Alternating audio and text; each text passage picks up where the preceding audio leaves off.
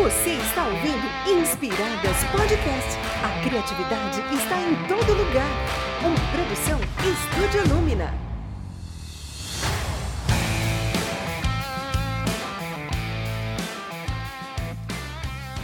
Oi, gente! Bom dia, bom dia, bom dia! Sejam bem-vindos a mais um Inspiradas Podcast aqui na Pinhais FM. E eu sou a Isa. Eu sou a Andréia e esse é o Inspiradas Podcast começando. Uhul! Mais uma segunda-feira, gente, começando mais essa semana maravilhosa. E hoje nós estamos aqui ao vivo, estamos no Instagram do Inspiradas Podcast, estamos aqui na rádio. Então, se você quiser interagir com a gente, você pode mandar mensagem para a gente no WhatsApp da rádio, que é o 41 3033 5363 e também no nosso Instagram, Inspiradas Podcast. Já tem várias pessoas ao vivo lá com a gente. Vamos ver quem que tá mandando um oizinho aí para nós. O Henry, que tá lá acompanhando a gente, o Amir também, a Malu, um abraço para vocês, pessoal. O Xandão, que é amigo do nosso convidado, que a gente já vai apresentar para vocês. E também o Bruno, o Bruno Borghetti está sempre acompanhando a gente aqui também. Costuma bater ponto aqui. É, toda segunda-feira. E obrigada, pessoal, por vocês estarem aqui com a gente. O nosso convidado hoje, quem está no Instagram já está vendo a carinha dele ali de fone, de óculos, né, dando aquele alô para a galera. Então agora ele vai entrar aqui com a gente ao vivo na rádio também. O Vinícius Aranha. Bom, bom dia, bom dia, bom dia, Isa. Bom dia, galera aí. Pessoal, obrigado pela, pelo convite, né? Isa, Andréia, legal estar aqui com vocês, né? Falou na rádio, né? Eu lembro que uma vez que eu falei na rádio, muitos anos atrás, era para pedir uma música. Eu tinha, sei lá, uns 16 anos, era uma música de axé, assim, uma coisa desse nível, assim. Desde então, minha, minha, minha história com a rádio ficou parada. Estou voltando agora. Que alegria, hein? Ah, que demais, cara. Depois, se quiser pedir uma música, a gente pode pôr uma música no final, né? É, vamos ver se a gente consegue botar uma música aí. Vamos ver. Se você... não... Poxa. É, não, eu ia falar, se você lembrar, eu aquela vez, a gente pode ver se a gente acha ela aqui na, no material da rádio. E vamos que vamos, gente. Andréia, vamos apresentar o nosso convidado que vai conversar com a gente hoje aqui. Bom, na verdade, antes de mais nada, eu queria dizer que é um encontro engraçado, inusitado, né? Porque a gente se conheceu lá num evento no Rio de Janeiro e, por coincidência, ele estava falando da plataforma dele de criatividade e quando ele estava mostrando a plataforma, o nosso podcast aparecia na plataforma, né? Então foi muito, muito é, inusitado, né? Essa, esse encontro e a partir daí a gente, né? Conforme possível, a gente manteve ele em contato e hoje a gente convidou o Vinícius para estar aqui. Então, vamos falar um pouco sobre ele, né? Sobre o nosso convidado. Ele é publicitário de formação, entusiasta e aspirante ao empreendedorismo e acabou reinventando a sua carreira depois de conhecer o design e sua beleza de projetar o que realmente importa para as pessoas.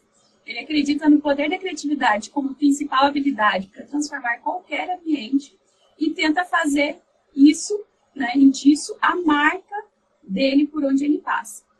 Na trajetória dele, ele teve a oportunidade de exercitar diferentes segmentos de negócio, como varejo, comércio, comunicação, educação, tecnologia, entre outras coisas. E atualmente ele se dedica ao Creativice, que é uma plataforma gratuita que ajuda as pessoas a desenvolver sua criatividade por meio do aprendizado, treinamento e é uma ferramenta poderosa de geração de ideias que simula o processo criativo do cérebro humano. Seja bem-vindo. Uau, hein? Obrigado, hein? Nem minha mãe falaria tão bem assim de mim, viu? Obrigado pela, pela introdução aí, né? Parece que do jeito que falou, vou até achar que eu sou esse senhorito todo aí que me definiu no começo. Excelente. Então, hoje, gente, o tema do nosso, do nosso conversa é experimentação e criatividade. Eu vou pedir, Vinícius, para você começar falando sobre o Creativice, né? Explicar para o pessoal o que, que é o Creativice, é, como que começou, como que começou essa ideia e como que ele pode ser utilizado aí para ajudar a potencializar a Não, maravilha, maravilha. Vamos direto falar da, da Creativice, então, depois a gente conta mais outras coisas. É, bom, acho que a definição foi boa, né? A Creativice hoje é uma plataforma, plataforma totalmente gratuita, que ajuda as pessoas a serem mais criativas. Então, assim, se você já uma pessoa criativa, trabalha com isso ou não trabalha, se acha criativo ou não, é, ali você consegue aprimorar, aprimorar talentos, aprimorar habilidades, né? Então, basicamente, ela tem, a gente fala muito da, da, da criatividade como transpiração e inspiração, né? Então, seguindo um pouco essa, essa lógica, ela tem uma área ali de inspiração, então ela traz para você bastante conteúdo, curadoria, referência, né? Foi até nessa parte né, que eu me conectei com o André ali. É, lá a gente tem uma área de podcasts que você pode seguir, livros que você pode ler, filmes que você pode assistir. Então, tem um monte de dicas, indicações de coisas para você aprender sobre criatividade. Né? Isso é o mundo mais da inspiração, conteúdos. E, mas o principal mesmo, né, é a transpiração. Então ali tem duas, duas grandes frentes ali que ajudam as pessoas a, e aí já, né, casando com o nosso tema aqui, experimentar coisas, né. Então tem uma área ali de treinamentos, então basicamente são treinamentos mentais. Então são maneiras de você fazer conexões novas, forçar pensamentos, é, exercitar mesmo a cabeça para conseguir fazer um, um modelo mental diferente para a criatividade. Então exercícios de todas as categorias. E uma área que é uma, uma ferramenta, a Creative nasceu por conta dessa ferramenta. Uma ferramenta de brainstorming, que ela gera ideias. Então ela gera ideias ali meio que aleatórias, né? Não, até depois o pessoal pergunta assim, nossa, mas isso é uma inteligência artificial. Eu falo, não, não é. É mais parecido com um gerador de lero-lero, né?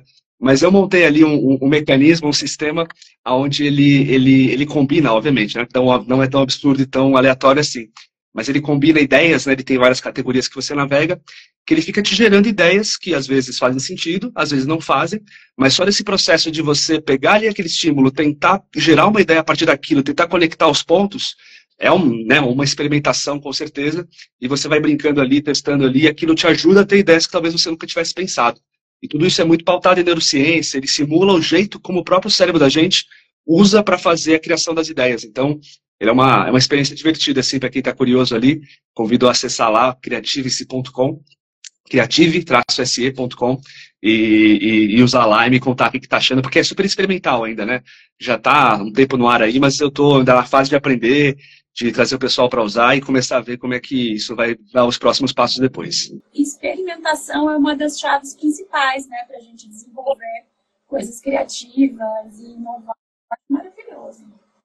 Com certeza. E como que funcionou assim a, o desenvolvimento? Foi você mesmo que fez? Você tem uma equipe? Como é que vocês fizeram essa parte? Ah, quem está desenvolvendo para mim mesmo, né, na verdade, é, é, meu primo. Ele tem uma empresa de desenvolvimento ali. E, puxa, eles estão, né? Foi lá atrás, eu vou, vou, vou dar os passos, né? Estou aqui me atropelando, mas é, é, acho que é legal contar a história. É, a Creative, ela surgiu, na verdade, né? O pessoal sempre fala, nossa, é uma ideia, as coisas tão rápidas. Pelo contrário, assim, foi em 2014 eu comecei a, a, desenvolver isso. Eu trabalhava em agência na época, e na época era um aplicativo, um aplicativo chamado Brainstormix. E, e basicamente assim, eu trabalhava lá em agência, e porque eu era desde pequeno ali, né? Eu era estagiário ali, assistente e tal. E eu participava ali das reuniões de, de criação lá com o pessoal da, da, agência. E eu começava a perceber que as campanhas que eles criavam ali na hora, apresentavam, no fundo, eram muito parecidas entre elas, assim, né? Eu tinha o hábito de pesquisar bastante campanha, né? Tá sempre por dentro por causa do trabalho. E eu via, sei lá, aquela campanha de carro que o cara acabou de ter uma ideia, era parecida com a campanha de sorvete da, da Dinamarca, sabe? E eu trazia isso para o pessoal que criava assim, falei assim, cara, não é muito parecido? E o cara falou, imagina, não, toda vez, tá muito louco, né? E para mim era muito claro aquilo, sabe? Era muito parecido, ou era a mesma ideinha, a mesma pegadinha, a mesma piadinha. E, e aí eu comecei a estudar um pouco isso, né? Aprofundar para saber como é que era. E aí eu entendi que era tudo muito parecido mesmo. E aí nasceu como um aplicativo que ele misturava campanhas. Então eu tinha um banco de dados de um monte de campanhas de vários lugares, ela apertava um botão aleatório e misturava, assim, a linha criativa de uma campanha, com a ideia de outra, com uma pegadinha de uma outra. E aí, para criar isso, eu queria fazer um aplicativo, esse meu primo, né, o Thiago, ele tinha uma empresa de software e me ajudou a montar, ele queria aprender a fazer aplicativo na época, né? E aí ele desenvolveu lá para mim na época. E foi uma coisa mais experimental, assim. Eu, eu, até achava que os publicitários iam usar, né? Que eles iam adorar aquilo, porque, poxa, eles têm que criar ideias o dia inteiro. E, e na prática, quando eu mostrei para eles ali a ferramenta, né, o, o, aplicativo, eles falaram assim, pô, Vinícius, né, legal isso aqui, mas, sinceramente, né, preciso disso, né? Eu já sou aqui criativo, né? Já tenho aqui meus milhões em cane, já tenho aqui meus muitos mil reais aqui de salário, né? Meu processo é outro. E foi um pouco um banho de água fria, assim, né? Porque eu falei, caramba, eu criei pros caras, né? E eles nem curtiram. E na época, eu já estava numa transição de carreira, e fui trabalhar com design thinking. thinking, fui fazer um curso, adorei, me aprofundei, depois fui trabalhar dando aula de design thinking. E eu estava lá no meio muito de alunos, né, pessoas que queriam aprender. E quando eu mostrava esse aplicativo para os alunos, que nem era do pessoal de publicidade e tal, o pessoal pirava, assim, ficava doido, porque brincando ali com alguns cliques, eles tinham ideias muito diferentes que eles não conseguiam ter sozinhos. E aí me bateu essa primeira iluminação, assim, cara, de repente não é para publicitário, não é para é para um outro público, é uma galera que talvez tenha dificuldade. E essa ideia ficou meio que estacionada, assim, porque era um aplicativo, depois a vida mudou um pouco de carreira tal, e ficou meio adormecido. E no ano passado, né, por conta de, de, minha filha nasceu, né, então eu fiquei um pouco mais de tempo em casa, consegui é, ficar até mais tempo livre assim, retomei isso e aí não era mais um aplicativo, já era um, um site, chamava Brainstorm aí, era uma ferramenta de brainstorm e aí botei no ar de novo uma nova versão, né, com meu primo aí, o pessoal da, da Tors, a empresa deles, me ajudando a desenvolver. E aí coloquei no ar, comecei a testar e comecei a aprender que era menos ainda sobre a, a ferramenta e mais sobre educação sobre ajudar as pessoas a serem mais criativas. Aí foi evoluindo, esse ano coloquei no ar, de fato, essa versão mais parruda, e tenho aprendido muito nesse, nesse processo de, de mostrar para a galera, testar, usar, colhendo feedback e aprimorando, assim. Então, falei mais do que você perguntou, né? Você perguntou só se era quem desenvolveu, eu contei a história inteira, né? Desculpa. E, e olha, como que o design thinking, essa metodologia, como que faz diferença, né? Essa coisa de que nem... É, você desenvolveu uma coisa que estava baseada numa dor sua como publicitário, mas você não tinha conversado com outros publicitários, né? Às uhum. vezes a gente se apaixona muito pela ideia, vai lá e faz. E chega na pessoa que a gente pensou e a, e a ideia é.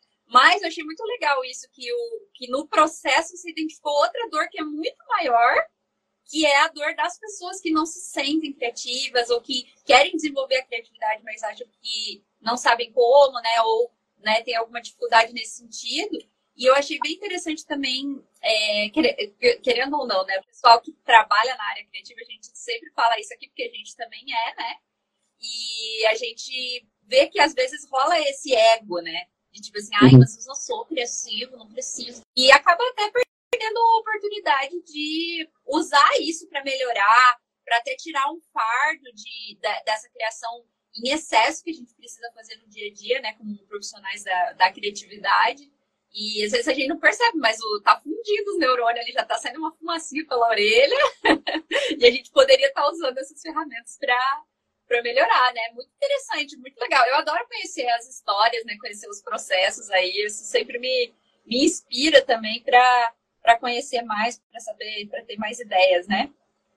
me diz uma coisa, já que né, falando um pouco mais da sua plataforma, atualmente você já tem alguma tecnologia de AI nela?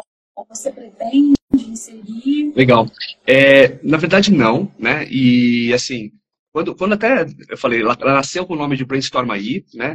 É Brainstormix, né? Brainstorm com Mix. Depois eu mudei para Brainstorm AI, que na época até tinha uma, um loginho com uma carinha de cérebro, circuito e tal.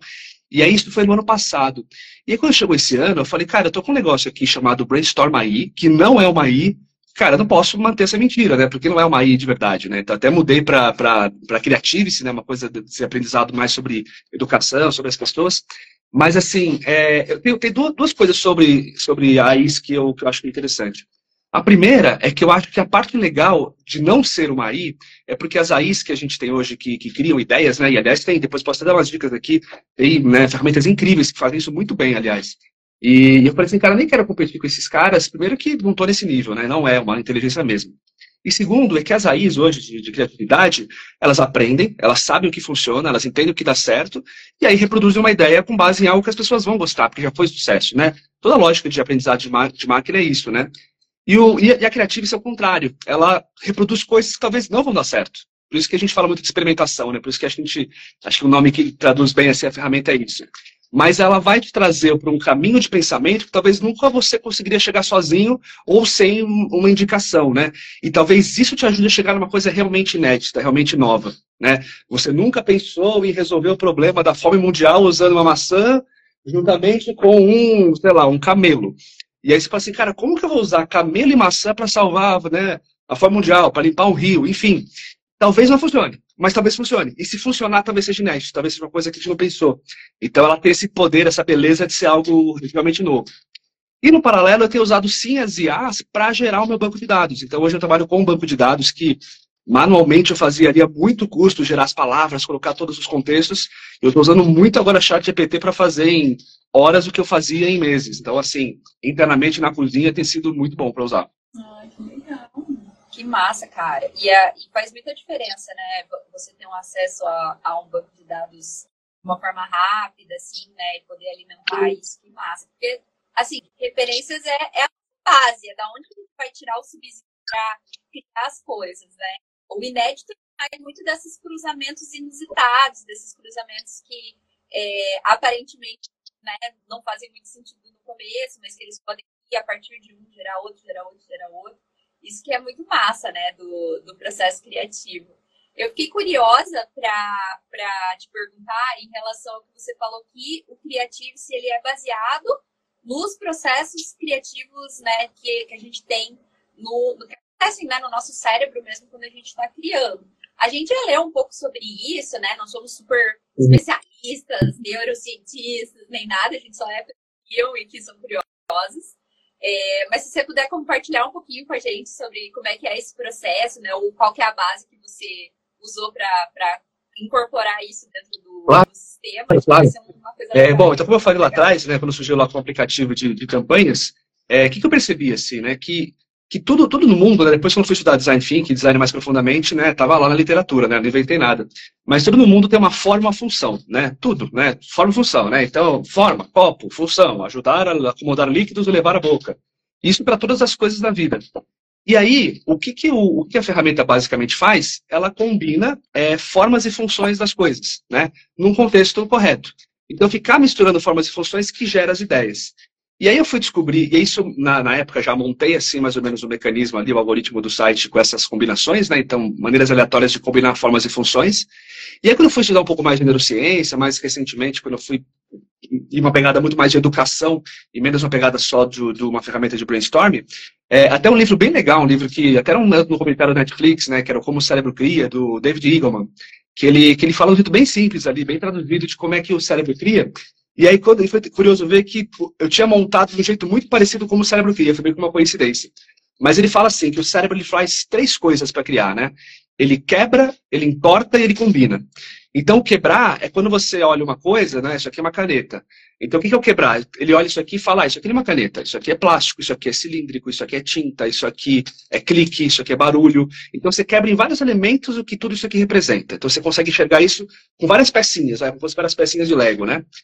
O, o entortar é, caneta, é muito, tem muito a ver com a função, né? Caneta é para escrever. Vamos entortar a caneta? Então não é para escrever, é para coçar a cabeça, não é para escrever, é para aprender a porta, é para fazer de dardo, é para, sei lá, fazer de decoração no cabelo. Você entortou o uso, né? E, e, e exato. É. E, e, por fim, a terceira coisa é o combinar, que isso é mais simples da gente entender, né? Então você combina. Então eu junto uma caneta com fone de ouvido, eu criei a caneta que te faz ouvir música. Eu junto a caneta com um copo d'água, eu criei a caneta que te hidrata. Então, essas, esses mecanismos todos fazem gerar ideias muito diferentes, né? Então, basicamente, o que a, a plataforma faz ali, ela pega um banco de dados de um monte de coisas, combina esses, já estão quebradinhos, né, porque eu já quebrei tudo em formas e funções, e ela faz esses processos de combinar e entortar coisas aleatoriamente dentro de um contexto minimamente lógico, né? Então, na prática, na prática, ele vai fazer o que o seu cérebro faz, porém, sem você estar tá tão direcionado, uma coisa mais experimental. Excelente, muito legal. Eu não conhecia esses três, esses três elementos aí da criatividade de, que, é, quebrar, entortar e combinar. Muito legal. Ah, é infinito, é infinito. Nossa, muito bom. Eu lembrei muito antes daquele livro do, da História Secreta da Criatividade. Não, esse não. não sei se você já leu esse, Vini, A História Secreta. Fica a dica, porque esse livro é maravilhoso. Eu esqueci o nome do, é, do autor, mas é a História Secreta da Criatividade, o nome do livro, e é o autor é o cara que cunhou o termo é, hum. Internet das Coisas. Né? Foi, ele foi o primeiro esse termo, né, que se tem registro. E aí ele conta a história dele, assim, ele conta várias histórias, diversas histórias de pessoas de diversos contextos, né, desde pessoa que trabalhava lá na, na agricultura até músicos, enfim. E tem uma parte que ele fala sobre, né, parte de, de neurológica, como o, a, a criatividade se desenvolve, e tem uma descrição de uma pesquisa que é bem interessante, que ele é, os, os, organizadores, eles faziam as pessoas irem relatando cada coisa que elas estavam pensando uhum. enquanto elas estavam criando, né? Alguma coisa, criando uma solução. E aí, a partir disso, né, eles criaram algumas, algumas, algum embasamento teórico, né, de, de como que o processo criativo se dá. É muito interessante, né? Lógico que numa, num processo desse vai ter ali umas interferências, né, da pessoa, tipo, ai, que uhum. pensar de mim, né, se eu falar que eu tô fazendo isso e tal. Mas mesmo, toda, toda pesquisa tem um piazinho, né, de leves, assim. Então, aqui, ó, André lembrou, Aquele... Kevin Ashton. Ashton, é, é o... Ashton, o Ashton, bom. não, tô lembrando agora, é do bem do Home como artista, não? Esse é outro, né? O Home, é, o é. como artista, é, é bem parecido o nome, acho que Austin é... Cleon, Austin Cleon, é. Cleon. As pessoas de nomes diferentes. É isso. Ele, livro da ótimos também sempre nossas indicações de livros são muito bons. Aqueles ah, livros gostosos de ler.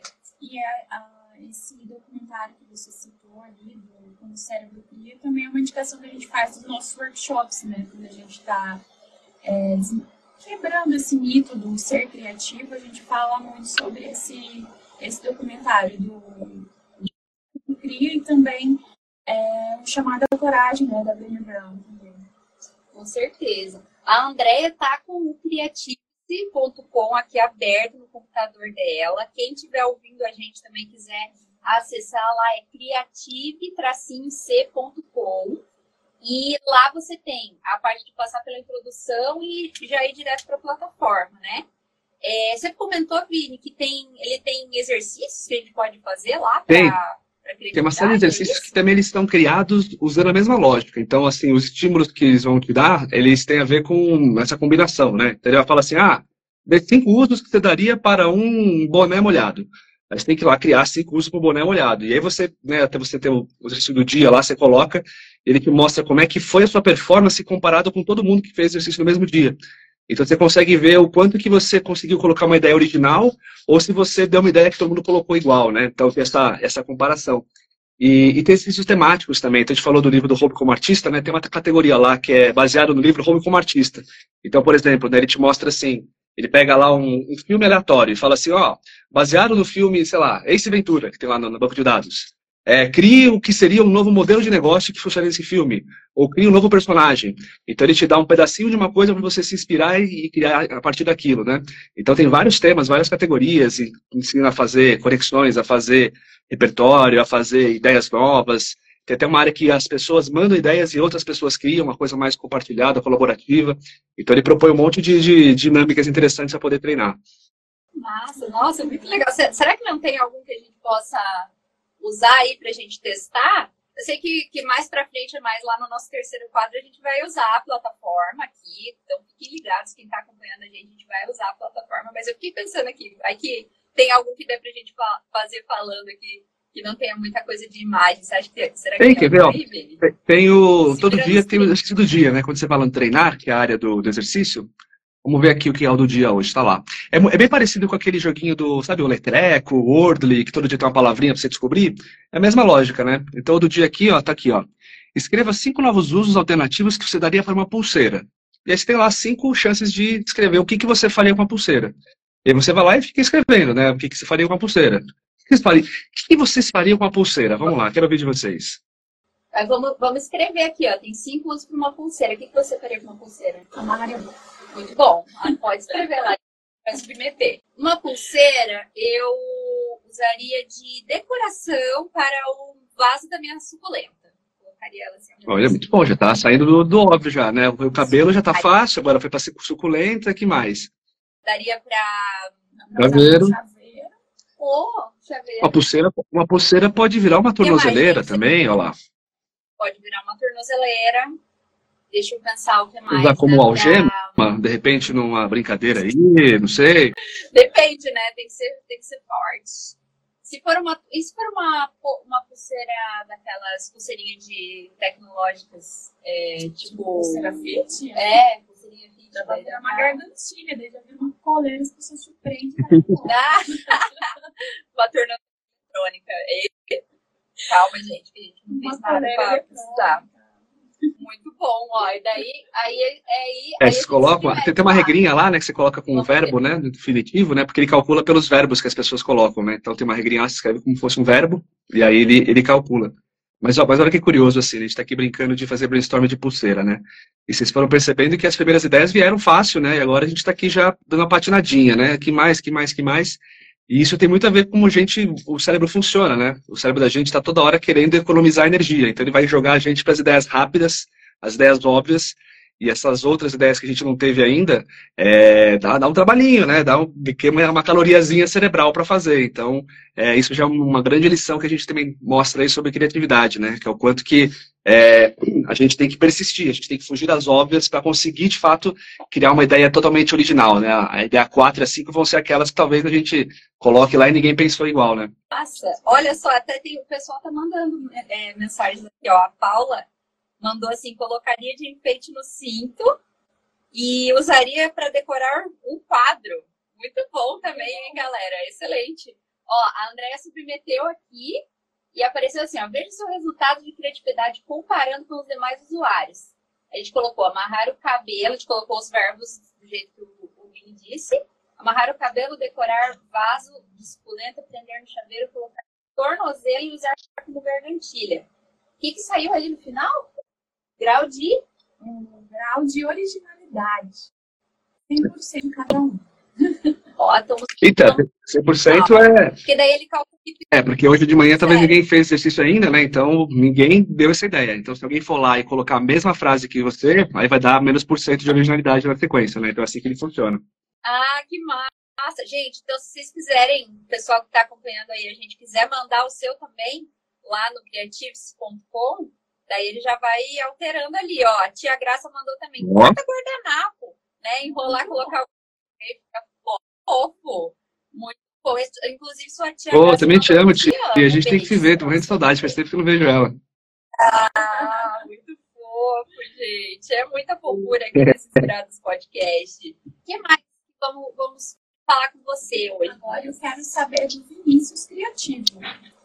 Falou da plataforma nos falam como chegou nela. Mas e você, assim? Porque, assim, aqui no nosso programa, o que acontece? A maioria das vezes a gente quer desmistificar né, é, nós todos, seres humanos, como seres criativos. É, muitas pessoas têm bloqueios ou não se acham criativos, não se sentem criativos, não acham que o que fazem no seu dia a dia é criativo. Então, diz pra gente um pouquinho sobre o Vinícius criativo, né? Como que você se sente criativo? além da sua plataforma maravilhosa, onde que você se inspira, como que você faz é, quando você sente, se sente bloqueado criativamente, o que que você é, trabalha em você para poder explorar Legal. essa criatividade. Bom, eu sou, talvez nós três aqui sejamos desse mundo, né? Aqui a gente sempre gostou de, sei lá, de desenhar, de criar, de fazer coisas e o mundo coloca a gente na caixinha da criatividade. Ah, vai ser publicitário, vai trabalhar com isso, né? Então acho que meu, minha jornada veio um pouco daí. E trabalhei com publicidade um bom tempo, né? Trabalhei em agência, fiz faculdade do, do tema. É, então, assim, acho que do fim começa muito sobre esse espaço que a gente ganha para poder fazer as coisas, né? Então, acho que quando a gente, desde o começo, quando a gente quer fazer uma coisa, mostrar, se expressar, a gente tem apoio, né? A gente tem minimamente um, um incentivo ali, a gente começa a ficar mais à vontade de fazer cada vez mais, cada vez mais. Então, acho que a minha história vem um pouco de sempre muito permissivo, sempre muito tranquilo e gostava de desenhar, de pintar, enfim. E, e o Vinícius Criativo, é, trabalhei com isso, obviamente, né? Então precisava disso no dia a dia. Mas eu também sou um cara que gosto muito de coisas engraçadas, bom humor, assim, eu tento sempre... É, é uma coisa engraçada isso, assim, acho que eu nunca falei isso em entrevista, podcast, mas é uma coisa muito louca, né? Eu sempre fui conhecido por ser um cara piadista, né? Às vezes piadas até meio, né, um pouco duvidosas, meio de tiozão, meio sem graça, quinta série, né? Mas é, mas é curioso que a pessoa que, que, que, gosta desse tema, gosta de tentar ser engraçado, de ter um contexto, a gente está sempre com a cabeça ligada tentando fazer conexões, né? Tentando fazer trocadilhos, fazer, ver, ver, as coisas por uma outra ótica, né? Então acho que isso, uma coisa que eu exercitei na minha cabeça. Minha cabeça hoje você fala uma frase, eu estou pensando em mil, mil sentidos para ela, e se alguma coisa achar que foi engraçada, eu falo. E se não foi engraçada, eu falo mesmo assim. Então acho que eu sair um pouco da barreira também do julgamento, né? Então, né, para a gente acertar uma, seja uma piada, seja uma ideia, ou seja qualquer coisa, a gente erra muitas outras, né?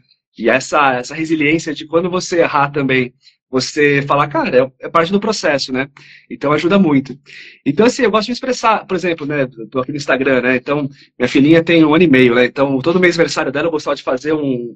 Uma, pegava ela, fazia ela montada de um personagem que eu gostava. Então, já coloquei ela vestida de Chaves, de Bel Marques, de Hebe, de Silvio Santos, de Jô Soares, de Casimiro, e eu fazia retrospecto do mês.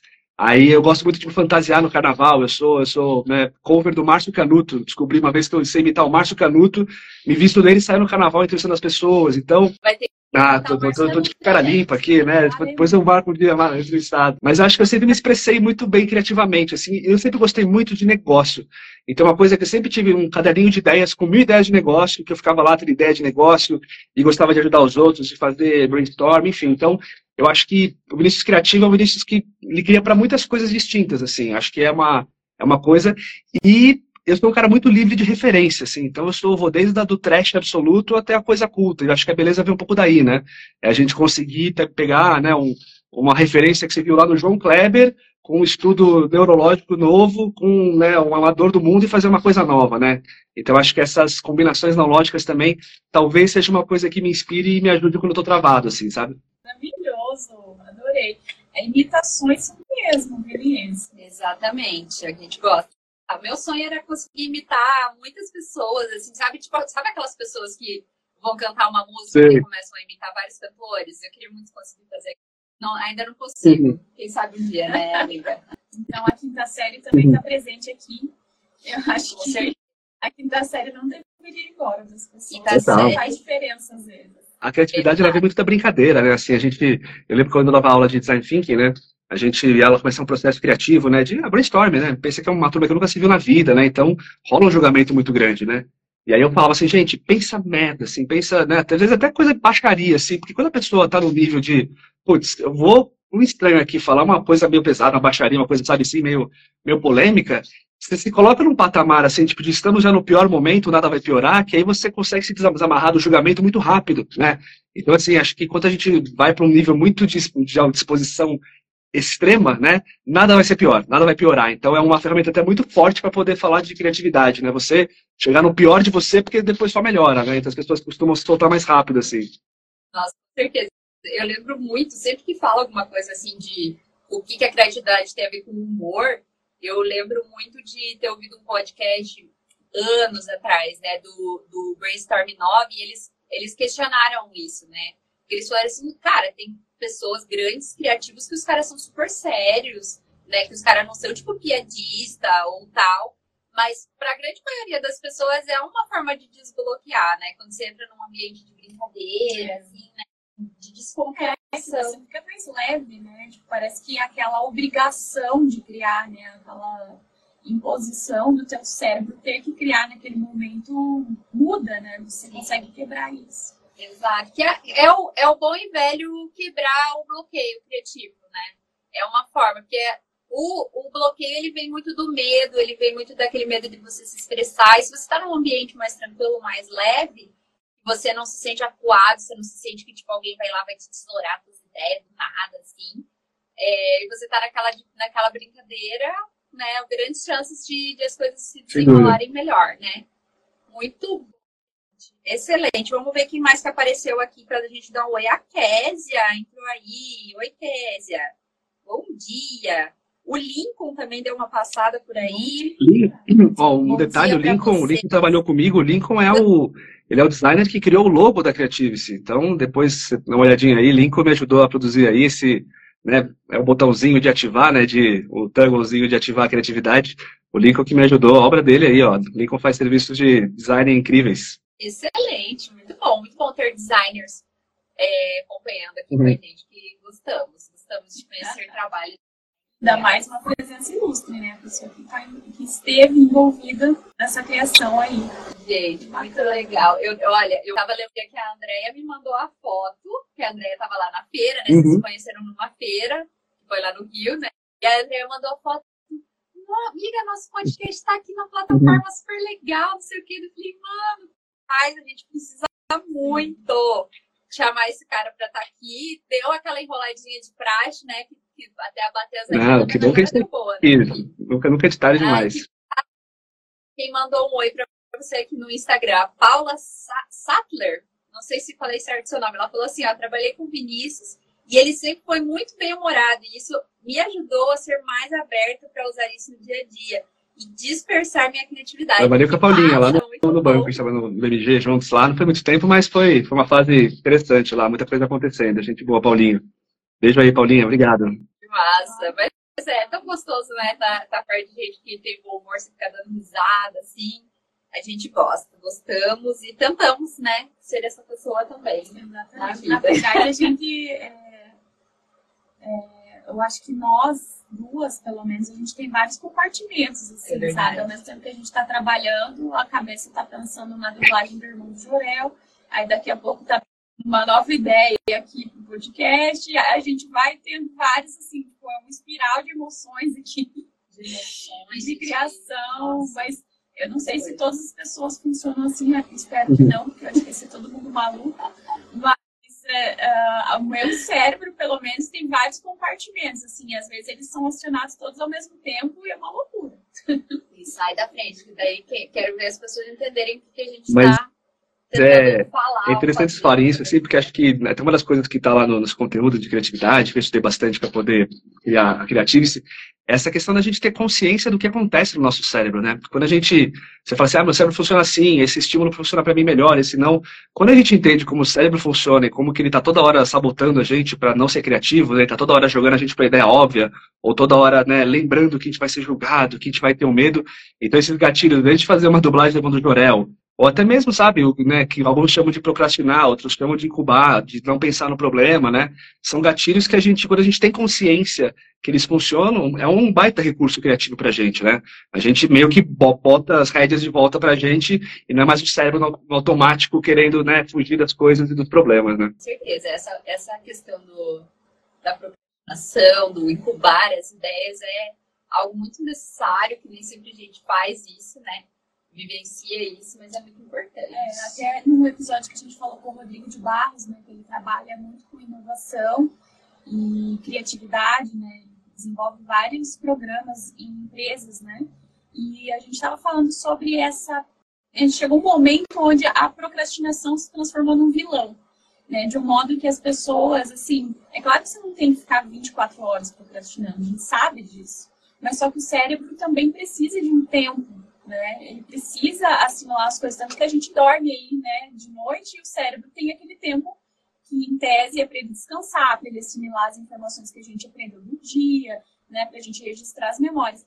Então, é, chegou no momento, né, que a gente, sei lá, transformou num monstro a procrastinação e esqueceu que, em determinados momentos, ela é necessária.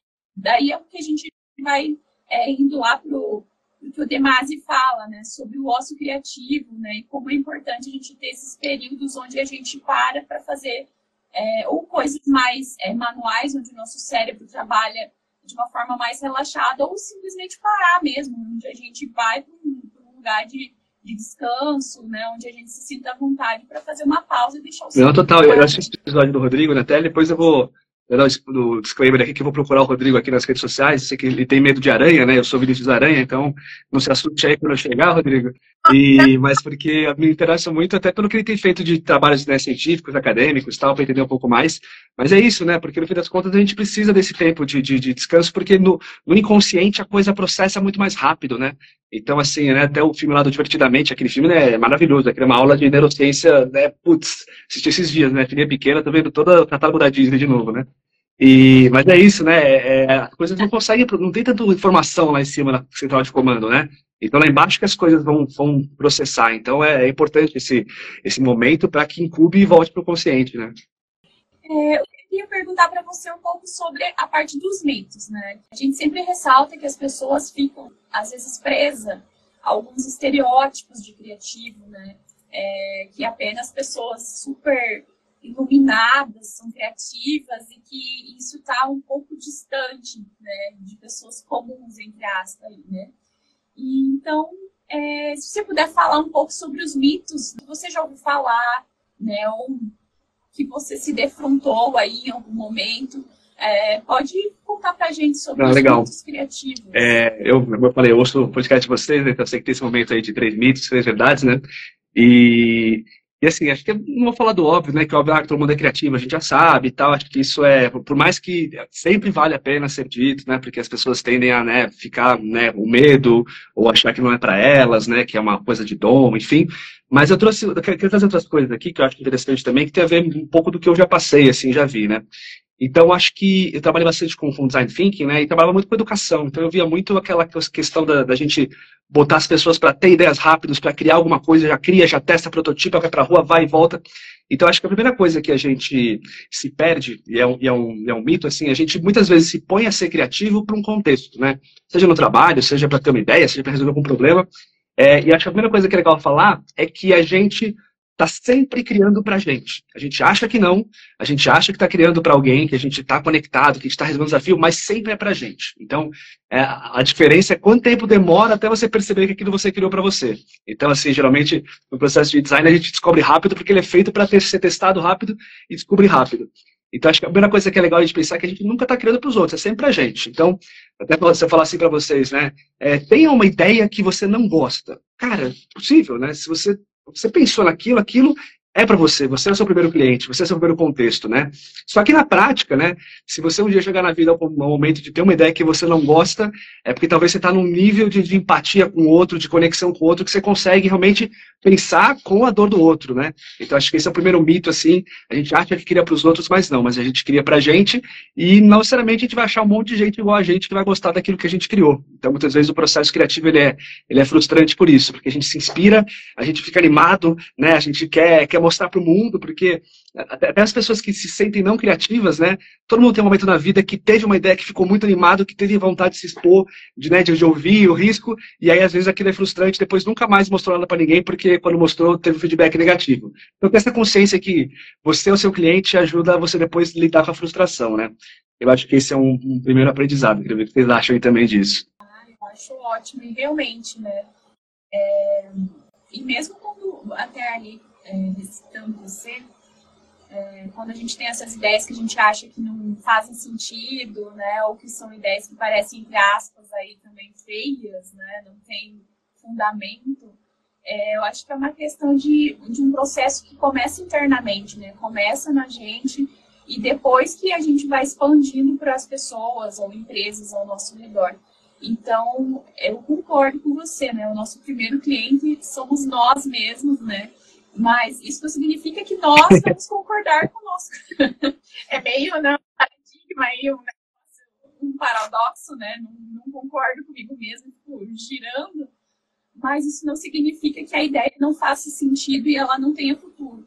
É, e por isso que a gente tem esses processos, né, também dentro do design, até mesmo no desenvolvimento aí de startups, né, de você testar as coisas. O quanto antes você conseguir testar, é melhor, porque a gente consegue avaliar, né? Às vezes a gente estava tendo uma visão até negativa da nossa ideia, mas fazendo um teste com outras pessoas, com, né, com outros públicos, eles agregam com informações diferentes e você acaba mudando e, e até aprimorando a sua ideia, né? Então, acho que essa questão da experimentação, de testar e de, claro, trabalhar a resiliência na gente, né, para ouvir os feedbacks e, e não levar aquilo como pessoal, né? Levar como uma, uma fase de aprendizado onde você vai poder melhorar né, a tua ideia, de você vai poder, às vezes, até mudar para algo muito mais é, produtivo, para vender lucrativo, enfim, né, chegar em alguma coisa muito melhor.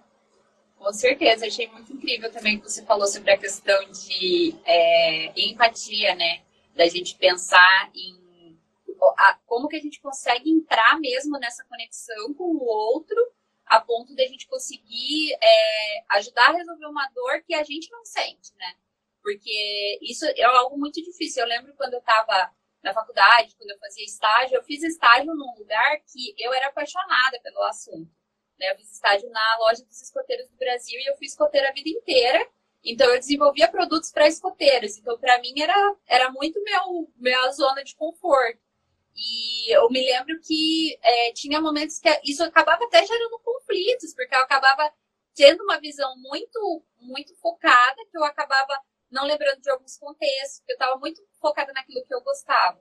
E eu lembro que daí, eu, eu quando eu estava né, desenvolvendo outros projetos na faculdade, eu pensava assim, cara, eu vou fazer uma coisa totalmente fora da minha zona de conforto para eu exercitar isso, né? De, de, me conectar com uma dor que, que é diferente das que eu sinto para realmente aí que a criatividade dá aquela apertada forte, né? Que por mais que a gente, é, como você falou, né? A gente tem os nossos filtros, a gente vai trazer coisas que fazem sentido pra gente, a gente não vai propor uma coisa que a gente não acha que faz sentido, né? No mínimo. vai ter o, o, essa, essa lógica, né?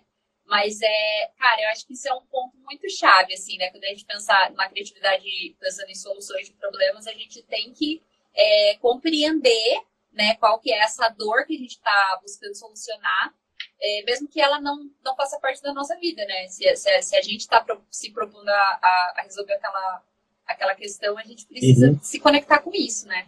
Com é legal. Muito bom. Excelente, tem mais. Ó, pô, fiz aqui minha lição de casa aqui, ó. Tem outra coisa que eu acho que é legal de, de falar também. É, muita, muitas pessoas falam sobre o, o, aquela síndrome do impostor, né? Quando você acha que, putz, eu sou impostor, aquilo é tão legal assim e tal. E eu acho que quando a gente fala de criatividade, a gente tem que saber dosar a síndrome do impostor, importante que a gente né, não, não, não sinta isso, mas tem horas que eu não sei nem qual é o contrário dela, né? De síndrome do impostor, a síndrome do não impostor, não sei. Mas que ela é bom também. Porque muitas vezes você tem que pensar que assim, puxa, olha, é, de verdade, né? Estou aqui para resolver um problema. É, me, me botei aqui para pensar numa solução. E, cara, rapidamente você chegou na solução. Então, assim, é, desconfie, desconfie, né? Se o mundo inteiro está atrás dessa solução e você chegou tão rápido, será que não está muito enviesada? Será que você não criou para você? Será que isso não é tão legal assim? Você se apaixonou? Então, acho que é legal você né, evitar ser do impostor para falar, putz, talvez essa ideia que não é boa para você, mas pode ser boa para alguém. Pelo menos conta, pelo menos coloca no mundo. Isso é importante.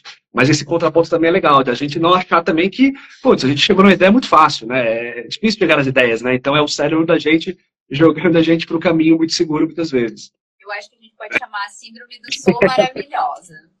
né? Que eu, eu, a professora minha falou isso para mim na faculdade, porque ela, que a gente estava fazendo um projeto, deu tudo errado, assim, deu um monte de coisa errada. E daí e a gente tava lá se descabelando para variar, né? E ela falou assim, gente, vocês têm que ficar felizes uhum. que deu errado, porque vocês aprenderam essa bem paz e amor, né? E que é uma coisa bem, bem incomum para a pessoa. Depois eu falo qual professora que era, para não falar qual que é a professora aqui. Ela... Assim, só uma pausa. A Isabel, é. a gente estudou na mesma instituição, a gente não era da mesma turma. Então, alguns professores a gente teve é, a gente teve os mesmos professores aí. É, daí a gente, né, dependendo da, da, do jeito que a gente falar, você já vai saber qual é. Mas essa foi uma, um momento diferenciado dessa professora, que ela era muito paz e amor. Mas ela falou assim, tem que saber que você vai errar, porque se você não erra nada, se sai tudo lindo e maravilhoso na primeira, você vai pensar assim, uhum. sou maravilhosa, né? E erro nunca, e é isso, né? E, cara, é muito massa isso, com certeza. A, a, a síndrome da impostora sempre falamos sobre aqui. Inclusive, lutamos contra, arduamente lutamos contra. Sim. Mas você sabe e... que eu queria levantar um questionamento do, do seguinte pensamento de ecos da minha cabeça. é porque, assim, eu, é claro que é, a gente tem várias dificuldades na criação, né? Tem coisas que a gente consegue se adaptar, enfim, e acabar né, criando vertentes aí de aprendizado, curvas de aprendizado. Mas eu acho que a síndrome do impostor, né, é, claro, não é legal ficar tendo síndrome do impostor o tempo todo e você ficar, putz, não, não, não sei criar, não sei fazer, né, tudo que eu faço não dá certo. Mas, ao mesmo tempo, eu vejo ele também como essencial em alguns momentos, né? Até mesmo para isso que você falou do tipo, ai, criei uma solução super rápida para algo que todo mundo estava procurando. Nossa, será que, que não tem nada errado mesmo com isso? Tipo, né? Então, é, mas não, é claro, a gente tem que saber dosar as coisas, né? Tem que saber é, é, ser flexível e adaptável, né? Conforme as coisas acontecem. Mas eu acredito que ele, ele faz uhum. parte do processo criativo. Tipo, a síndrome também faz parte do processo criativo é, nesses momentos que a gente precisa é, realmente questionar algumas ideias, né? questionar algumas soluções do que a gente está fazendo, porque senão a gente vai ficar com a síndrome de sou linda e maravilhosa, né? e a gente vai acabar, é, às vezes, criando coisas que já existem, criando soluções que a gente acha, nossa, a gente, a gente investiu muito esforço, muito tempo, às vezes até dinheiro, uhum. em coisas que já existem, coisas que já estão aí mas por causa que a gente não faz esses questionamentos né, durante o processo criativo, né, no desenvolvimento, é, a gente no, acaba deixando... Tem equilíbrio, né? no fim, assim, aqui, acho que o problema do, do, da síndrome do Storine maravilhosa é que faz a gente parar, faz a gente parar no primeiro sucesso, né, faz a gente já ficar satisfeito com aquilo, né. Então, é, acho que é só saber o, o, risco que você corre quando você tem esse, esse, esse modo, modo, de pensar, né? E quando a gente fala assim do impostor, isso a gente fala muito em aula de, de, de prototipagem, né? Que a gente falava assim, é, crie achando que você acertou e vai testar tendo certeza que você errou. Então, no fim das contas, eu acho que o, o, o pensamento tem que ser assim, você tem que não tem que te parar aquilo, né? Então você tem que continuar mais. Mas uma vez que você falou, legal, agora vou mostrar para o mundo, já bota um outro chapéu, bota um outro boot que você sabe que vai ter erro, que sabe que vai, ter, vai dar algum tipo de problema, porque senão, quando você vai testar as coisas, você não absorve aquilo que tem que ser absorvido. Você fica muito mais tentando convencer as pessoas daquilo é legal, ou mostrar o porquê que você acha aquilo que é legal, e não dá chance daquilo de fato ser interagido, das pessoas usarem aquilo a ponto de mostrar de fato onde aquilo pode ser melhorado, né? Então é muito sobre o modo que você entra em cada etapa do processo criativo, né? Massa, cara, com certeza. É ajustar expectativas para cada momento, né?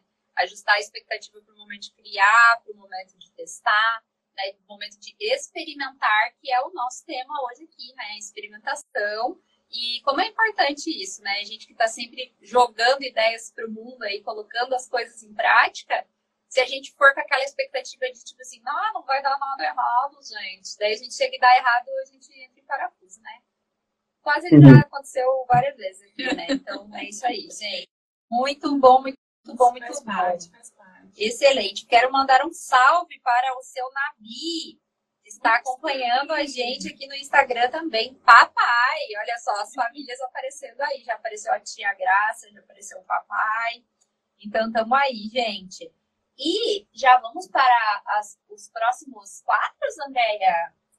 Como é ah, que é o sei. negócio? O que você está afim de fazer, Vinícius? Vamos criar um brainstorm. Não, vamos resolver. Plataforma mundial, de resolver. Rio sujo, corrupção. Bota uma coisa fácil aí pra gente. Eu até pensei em umas coisas, pensei em umas ideias com base nas coisas que a gente foi conversando aqui. A gente, a gente já tá indo pro Se Inspira e Se Vira? Eu acho que vamos, já vamos cedo para se inspirar e se virar hoje. Opa! Que daí vai, vamos se inspirar e se virar bastante hoje aqui. Vamos fazer bastante, gerar bastante vamos, ideias. Vamos lá, vamos lá. E assim, ó, eu tô, de novo, né? Tô com minha mente livre aqui, que eu, já que o assunto é experimentação, muita ideia boa, muita ideia ruim, principalmente as ruins, então a gente vai celebrar aqui a, a o, o erro, o não lógico, a experimentação pura. Vamos lá.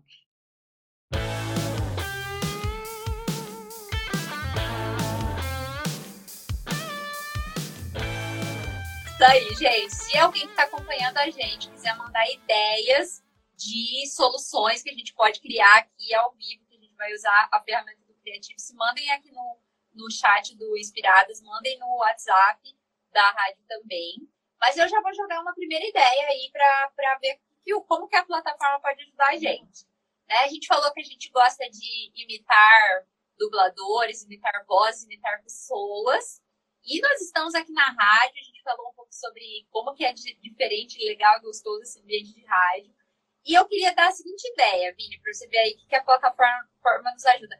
Como que poderia ser um programa de rádio de, de imitações? imitações? Será que é a plataforma de imitações?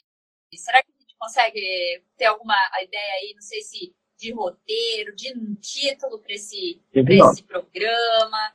Que, que você acha que tem é? Uma, tem uma área aqui da plataforma que é o ajuda para fazer brainstorm, né? Você vai lá no criar, ele vai fazendo perguntinhas, você vai navegando, vai chegando em, em caminhos, né? Aí tem lá uma que são os estímulos para a criação, e como eu falei, toda a plataforma é um banco de dados de coisas com formas e funções. Aí tem uma, uma, uma forma aqui que são cards, né? Que são cards de personagens. Então eu vou abrir aqui, eu vou ficar rodando aqui personagens e aí vamos fazer o desafio, né? Vou, vai aparecer um aqui e vocês imitam ele, pode ser? Ai, meu Deus. Oh, de julgamento, hein? Deus, Achei que a gente estava num ambiente aqui de permissão, de, de sem julgamentos. É, não, bora, bora, bora, bora. Bora. Vai que vai que cai algum que eu sei fazer, né? Mas a, a, a ideia era mais a gente pensar em, em coisas para alimentar esse Depois, programa. Mas aí, beleza. No próximo tem o roteiro de podcast aqui que pode ser legal também, te mostro. Mas quer ver, ó, deixa eu ver, eu vou, vou, clicando aqui, tá? O pessoal não tá vendo, mas eu tenho que imaginar, tá? Eu usei a imaginação. Mas, por exemplo, apareceu aqui pra mim, ó. É, Lu do Magalu. Sabe imitar Lu do Magalu? Lu do Magalu? Eu sei fazer a musiquinha. Aí, ó. Tá? Mexer gratuito do Magalu, depois, né? Dá, manda aí uma geladeira, qualquer coisa, pode ser uma arriscada. É, é. Ah, Deixa eu ver. Ó, Senhor Barriga apareceu aqui. Sabe imitar a sua barriga? Ele deve 14 meses de aluguel Eu, eu não sei o seu barriga, mas eu sei o, o que ele ficava. Ai, meu estômago, Chaves, Chaves!